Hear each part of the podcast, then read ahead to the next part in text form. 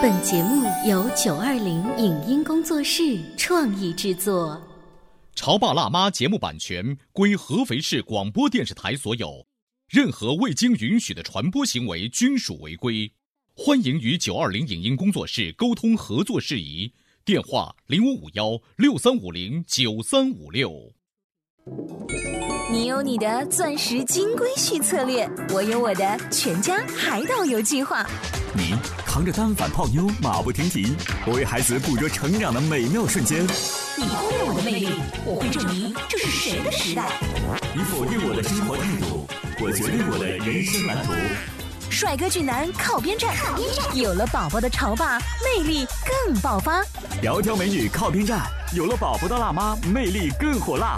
我是辣妈，不是老干妈，我为自己代言。我是潮爸，不是太阳能浴霸，我为自己代言。潮爸辣妈。本节目嘉宾观点不代表本台立场，特此声明。到底该不该陪孩子写作业，是困扰家长的难题之一。陪孩子写作业，不是要关注作业本身，而是要陪伴孩子共同养成良好的学习习惯。孩子写作业的时候，可以通过听音乐或者听故事来放松心情吗？怎样的陪伴可以让孩子写作业事半功倍？欢迎收听八零后时尚育儿广播脱口秀《潮爸辣妈》，本期话题：孩子和我在写作业中共同成长。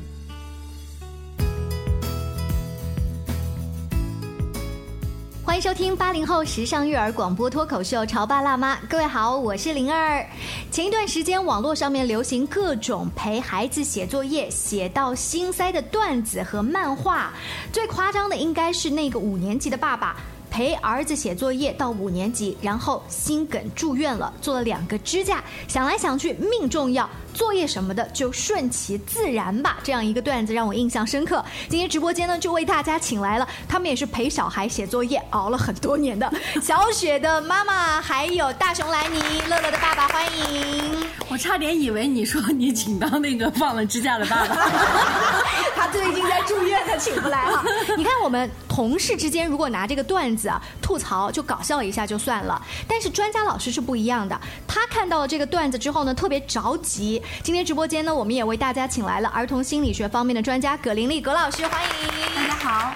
葛老师当时看到这个段子之后，你的第一感觉是？哎呦，我真替这孩子着急，也替爸爸妈妈着急啊！替孩子着急。然后前两天你跟我聊天的时候说，不知道是不是因为这段时间这种段子特别多，好像大家都开始留意身边这样的家长啊，想关怀一下。你们家有一个邻居是不是也是这样天天吼？以前有一个吼妈，后来她搬走了。我说实话，我一直都挺担心那孩子的。嗯，就是我基本上只要晚上在阳台，我就能听到他们家传来的吼妈的声音。都吼些什么呢？嗯，就是什么关系？到底什么关系？哎，你套路很熟啊！你。你小的时候，那个字怎么写成这样？啊，对我听到的那是因为孩子当时刚上一二年级，就是要擦掉、擦掉重写。还有就是孩子在练琴的时候。我真的能听到那个尺打到皮肤上啪啪啪的声音，我要哭了。你哭是因为你哭，曾经的你也是这样。是啊，我感觉那个真的好疼啊。现在后悔吗？嗯，我不知道当时那一刻什么样的感觉，但是我不愿意再回想那样的一刻。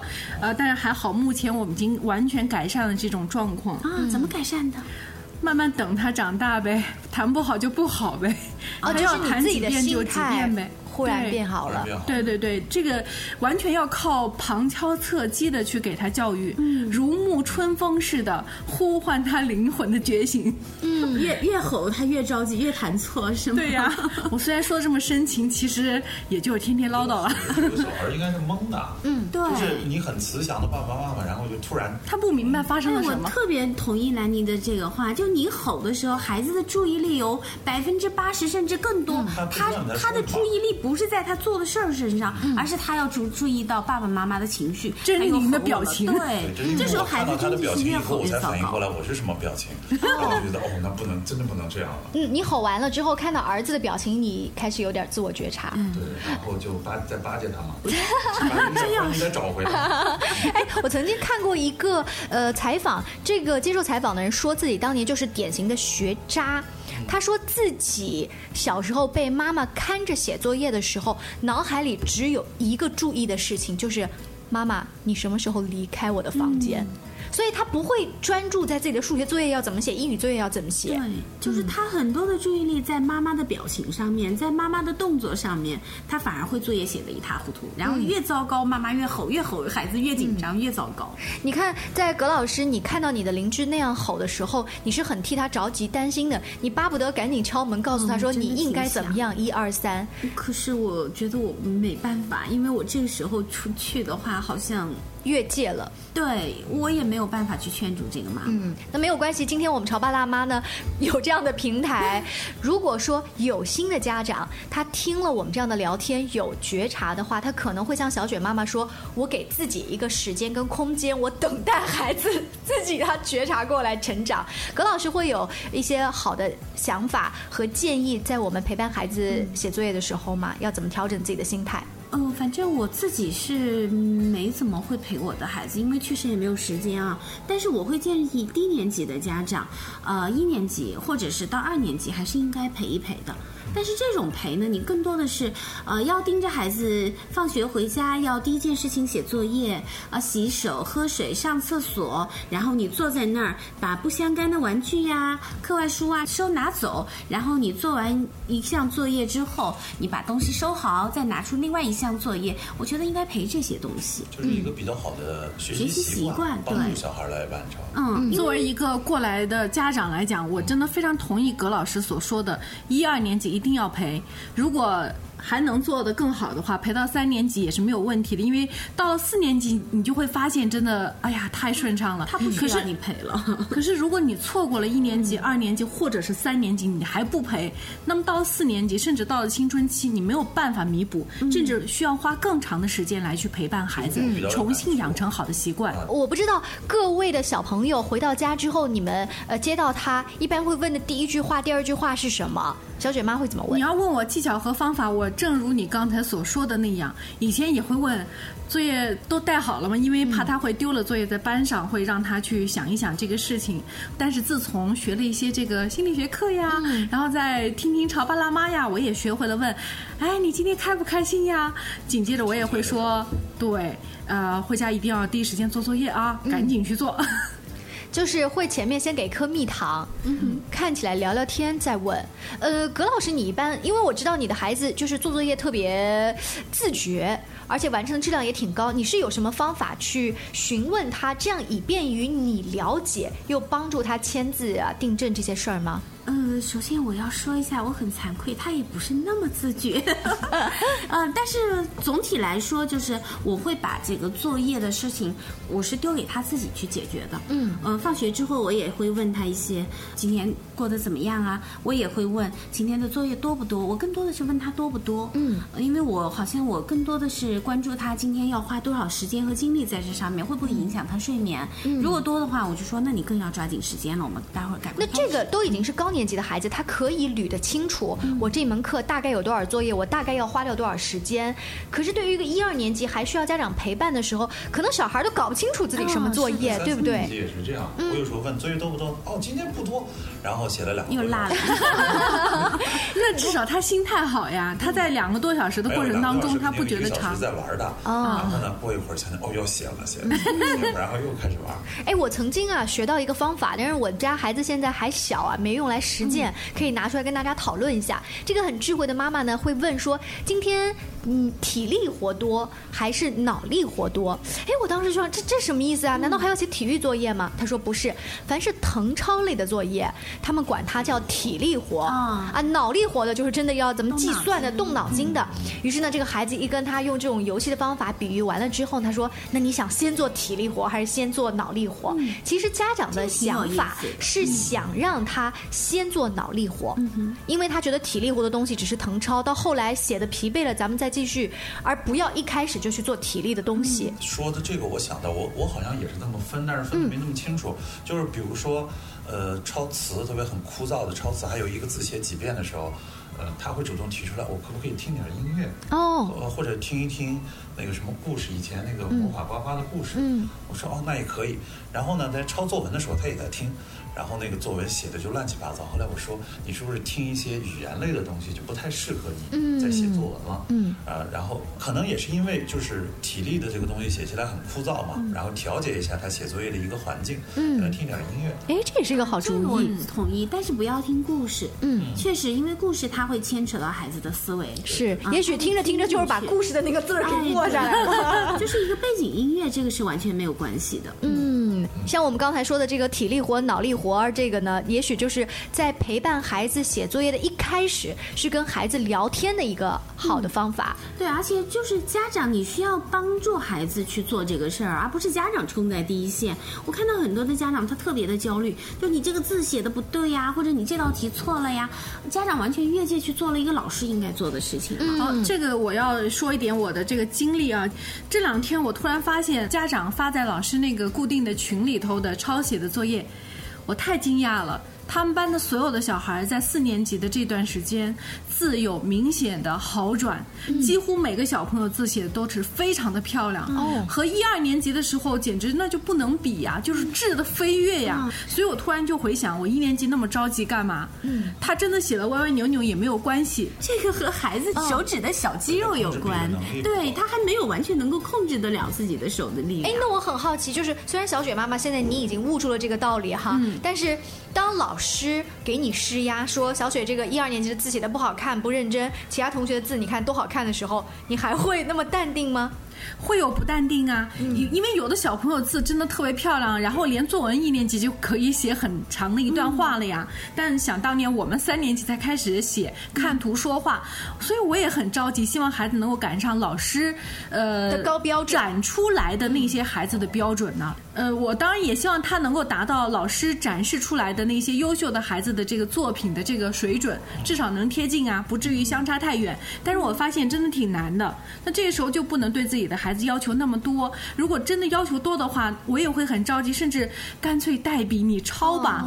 结果我就发现他连抄都会抄错，哎呀，那我真的很生气。直到我觉得突然没有办法，我放弃了之后，居然他开始在自我成长，在我一段时间带关注和不太关注之间，他居然有了质的飞跃。嗯，其实无论你着急还是不着急。你的孩子都是在成长的，但是如果你着急、你焦虑，可能你孩子在成长过程当中会多一些痛苦。但是如果你开心、你放松自己，你的孩子在成长的过程当中，即使遇到挫折，他可能没有那么痛苦，他会比较快乐的可以克服掉。所以孩子他需要有一个过程，就是我们需要等这个孩子一步。其实我觉得更多的孩子他还是就是有一个向往向好的方向发展的这么一个动力的。就是我觉得一定要相信孩子。找不到方法。作为一个生命本身，他一定是努力向好的。他会就是当你家长不给孩子压力，孩子他也会希望自己成为老师孩眼里那个优秀的孩子，希望自己成为班级里别的同学尊敬的一个孩子，也希望自己的作业能够成为被展出的那一个。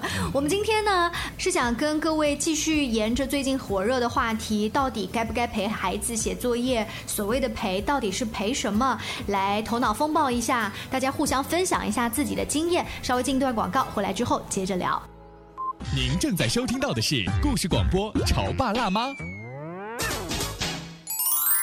九八八故事广播联合合肥市中心血站发起第十一届“我为祖国献热血”系列的科普宣传活动。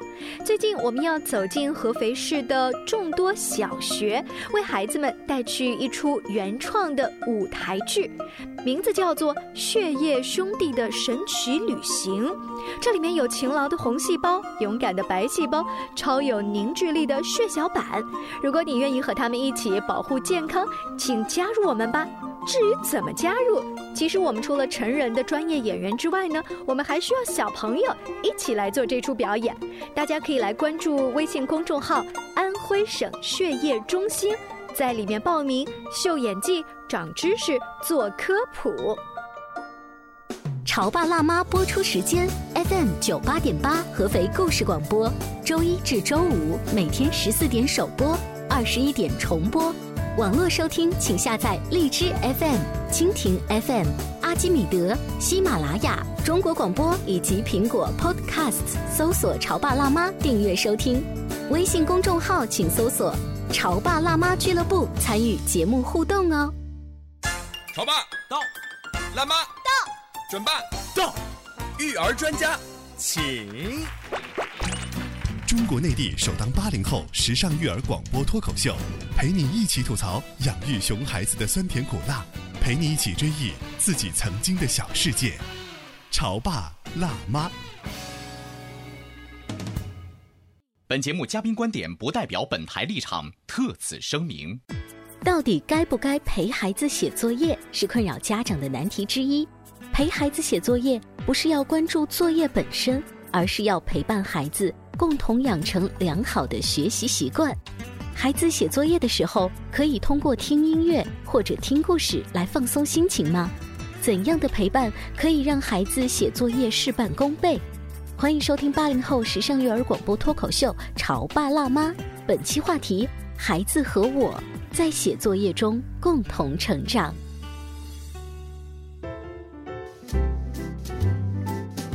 广告之后，欢迎大家继续回来。今天潮爸辣妈的直播间，请来了小雪的妈妈大熊兰尼、乐乐的爸爸，还有儿童心理学方面的专家葛玲丽葛老师，欢迎。我们今天聊的呢是陪小朋友写作业，仅仅就是自己的事情都不做了，看着孩子写作业吗？家长要陪陪的其实是孩子的一个学习习惯，嗯陪的其实是他的一个学习的情绪和他的状态。但是这个道理一讲出来，大家都觉得嗯懂啊，可是我忍不住会去敲敲打打呀，对不对？会去忙不迭的啰嗦他呀。所以我相信陪的过程当中一定是有具体的方法的。我们在反复的讨论当中，就是想把这个方法。再提炼出来，反复的告诉你，至少可以咱们 每天进步一点点吧。嗯，我是觉得家长一定要搞清楚自己的定位，就是你是家长，你的任务就是。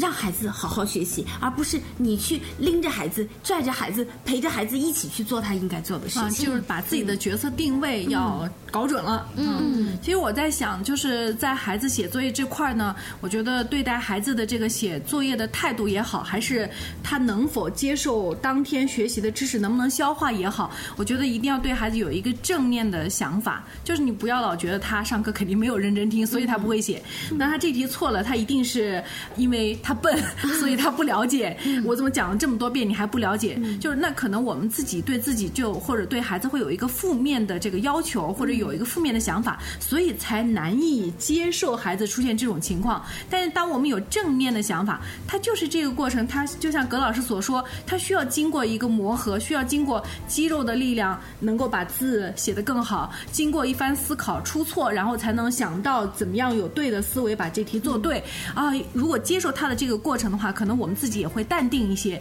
对待写作业出错也好，分数低也好，还是考试成绩也好，可能都会，呃，更耐心一点。但是有时候我觉得，可能就比如说老师、家长这个关系比较。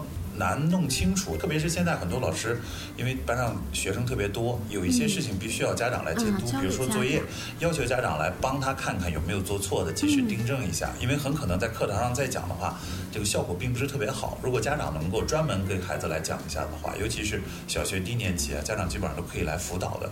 呃，有时候是不光是签了字。啊，说已经检查完了作业了，然后包括要看看字写的是不是很好，题目有没有做对。还有一个就是，呃，比如说考试的时候，孩子会出现一些系统性的错误，哪一类的题他都就是做不对。嗯。那这个时候，我们可能有些家长就觉得，哦，让老师来帮他来解决；有的会觉得，啊，那我们就自己来帮孩子来解决。嗯。但是我觉得，可能在比如说三四年级到了这个时候，可能有时候你帮。小孩来找出他的这个问题来，可能更好一些。对，因为你作为家长，你是二对一，但是老师是一对五十，他没有办法去帮你总结你孩子在卷子上，甚至是更多试卷上的独特性的问题。但是你了解你的孩子吗？嗯，这个是可以做的，就是如果是家里有能力的家长。但是我担心的就是家长在做这个事情的时候，你的心态一定要好。嗯，就是，呃，说实话啊，这个教育它是需要专门的去学的。我也看到。很多的家长就是他自己的学历很高，但是你要知道教会孩子这本身是一门艺术。嗯，有一些家长并不是孩子他不能接受，而是你教的这种言语啊，你的这个方式啊，在孩子现有的阶段他不能够接受，不能理解，然后家长越教越着急，越教越着急，最后就吼起来。是不是我亲生的？你咋这么笨呢？哎，这个小雪妈妈应该比较有经验。这个因为小雪的爸爸是高材生，他觉得这个问题很简单，我用 X Y Z 就可以解决。人家是爸爸辅导的多是？妈妈辅导的？没有，我们家其实因为他爸爸特别忙，最后很多的事情还是落在我身上，所以我就会有一种这个呃期待他能够去多管管。我就会说，你看你思维比我要灵敏的多，然后你的学习方法也比我好得多，你为什么不能去管他？我觉得上小学他教真的不一定合适。是啊，一个很简单的题目，两步就出来，他在想 x y。嗯，呃，就像葛老师说的，当老师用教人的语言和把一道题直接给出答案，它是不太一样的。其实有的时候，如果一个小朋友他背诗背的特别慢，你怎么那么笨呐、你怎么背了两个小时了还背不出来？这时候我们家长要做的，在葛老师看来是什么？我会跟他一起去背啊，就是我们可能如果具体到背诗哈、我我可能会跟孩子去欣赏一下这首诗作的背景，这个诗诗人为什么这个时候要做这样一首诗，他此时的心态是什么？前面我会跟他分析一下，他为什么先写了这个后写了那个呀？他然后引起了怎么样的情绪呀？然后他真的背不下来就算了。其实你看，刚才葛老师随便列举了几个，我会跟他一起怎么样怎么样啊？那其实是在教他方法，那是在理解一个诗，把那个诗等于是分成了段落大意。甚至我身边有一些会画画的小朋友，他们的爸爸妈妈是说，我们把这个诗里面的一些船呐、帆呐、夕阳给他画下来，画下来之后，这个孩子一下就注意了这首诗里面几个关键词对对，他很快就背下来了。我觉得这个反而是嗯我们家长该陪的东哎，西。他没有一个固定的方式，看你家里的情况，看孩子的情况。但是家长一定要沉下心来，就是你作为一个白纸，你跟孩子一样不了解他，然后你们一起去探索，就是永远家长是跟孩子肩并肩的去做这件事儿，甚至你是在他后面稍微推他一下，而不是在前面拎着他拉着他拽着走。就是说，你得你得帮助他写作业，要看用什么样的方法帮，而不是说我督促你或者监督你来写作业的这种。你知道小不是所有的家长都是有那样的这个耐心和有这样的呃水平哈。我们说很多家长自己可能首先啊、自己工作很忙，甚至想出去玩一下也有可能，甚至有还要带二宝的，根本没有时间去管大宝的。你说让他去跟孩子一起去分析每一道题目，这是不大可能的。对，我觉得很难做到。家庭都没有这个条件。我觉得更多的就是还是让孩子自己去。做我更推荐，因为这件事情还是你要分清楚它的主体。你作为妈妈，像小雪妈妈说的，就是呃，很多家长很忙，确实他没有这个能力或者没有这时间精力。那么你至少要做的一件事情就是你能够。接受孩子目前没有掌握，然后你去帮孩子想一想，他可以通过什么方法？他可以去问同学，他可以去问老师。嗯我觉得必要的指导还是要有的，至少还要鼓励。比如说你真的没有时间去管他的学习，但是孩子如果说妈妈、爸爸，你们陪我写一会作业吧，那我觉得这个时候是要陪的。嗯另外就是当你只有精力更多精力放在二宝的身上，大宝没有人陪怎么办呢？那你说你自己去做，自己去做，不要来烦我。你要这样去说，他肯定会很受伤的。所以我觉得可能还需要一些鼓励的方法，比如说我把弟弟照顾好，我马上就来、之类的哈，这样的哎话，。你说的这一种陪啊，有一些家长会觉得我在陪呀，但是这个陪的过程当中，可能他在玩手机，然后不时的刷朋友圈，那就还是知道别陪了吧。对，我也觉得还不如不陪哈。小朋友很聪明的，妈妈在旁边不停的打毛衣，然后看一看，哎，这个字怎么写的？就是说，我们家长陪，我们是一个真的是陪陪的这个含义是很深的，它不是指责，不是批判，不是监督啊，你不能够是以一种这个对立的角色，我就知道这孩子我不看着他就不会好好搞，嗯，那么这样呢，就是本身你们之间就是剑拔弩张的，嗯，那么我在这个地方陪着是。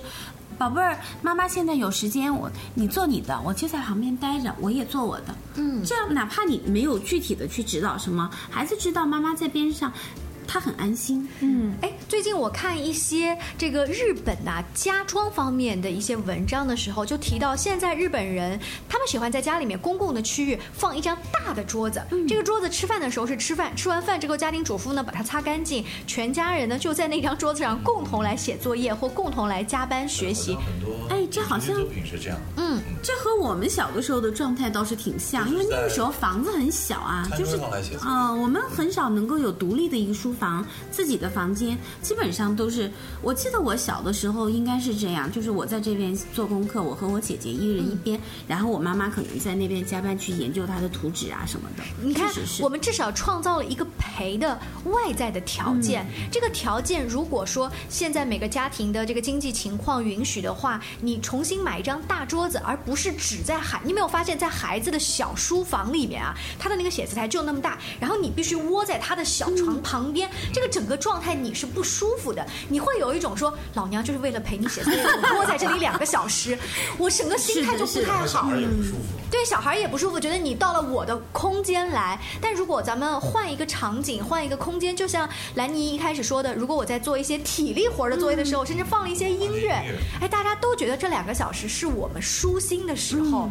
心态会好我们家会有这样一种陪法，就是因为我有时候事情会比较多，就不是说下班回家以后就没什么事儿了，然后很可能他放学回来，我说，哎，正好你作业多不多？然后说，哎呦还不少。我说那你就你干你的活，我来干我的活。嗯，干着干着呢，然后我们会，比如说半个小时，我们会一起出来。喝个水，然后聊两句，然后过去又各干各的活。孩子会觉得很酷，你的父母没有没有说无所事事的那个样子，或者专门要来陪我写作业，而是哦，你也在工作，我也在工作。你是在一种做榜样的方式在陪孩子，就是这个时候你要抓紧，我也要抓紧，然后我们共同享受一段美好的亲子时光。你知道大家讲过这些话之后给我什么感觉吗？我觉得真的那句话特别美好，叫陪伴是最长情的告白。嗯，什么样的陪伴才会给我们最？美好的感受呢，就是在一起，哪怕不说话，各干各的，嗯，但是我们各自安心，嗯，这种感觉真的很美好。是，有一天我的孩子可能是因为小，还会跟我 这个撒娇，他在就是练习他自己的那个 A B C 的英语的作业的时候呢，他怕我会批评他，觉得自己在浪费时间，他说：“妈妈，当我把这个都完成的时候，你可以抱抱我吗？”嗯，啊，我忽然就觉得，趁这个时候。他写完自己的作业，他觉得我完成了一个大的这个工程的时候，我还是会拥抱，对，只是一个这样的小小的奖励。我不知道等到像乐乐或者小雪这么大的时候，他写完作业，他需要一个什么样的奖励或者是鼓励？我觉得孩子他非常需要这种这种拥抱或者是一个赞赏的眼神。就是我的孩子那么大了，他往往会写了一部分他觉得他很困难的一部分，或者是他完成的特别好的，他都会拿着本子到我这儿来炫一下。嗯。所以这个千万不要吝啬，不一定说是哦，这又不是期中考试、期末考试这么大的事儿，我才给你一个拥抱，给你一个奖励，写个作业还要我给你鼓励一下。嗯，其实我们不要吝啬这样子的拥抱，对，孩子他时时刻刻都需要。我们会说，哎，今天完成了很早，八点半就写完了，来看个动画片，然后看完了以后，然后洗洗，然后去睡。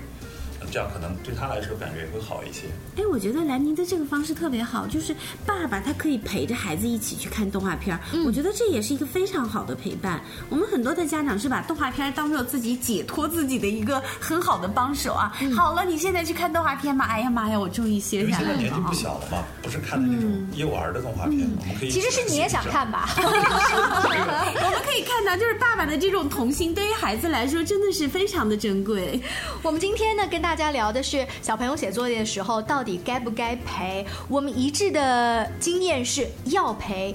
陪的是孩子的学习习惯，陪的是孩子的学习情绪和状态，陪的是孩子的学习氛围。这种陪伴不是监督，而是陪着他们养成好习惯。现在的所有陪伴都是为了今后的无需陪伴。今天非常感谢兰妮、小雪妈妈还有葛老师做客直播间。更多关于育儿的有趣故事，大家也可以来关注微信公众号“潮爸辣妈俱乐部”。下期见，拜拜。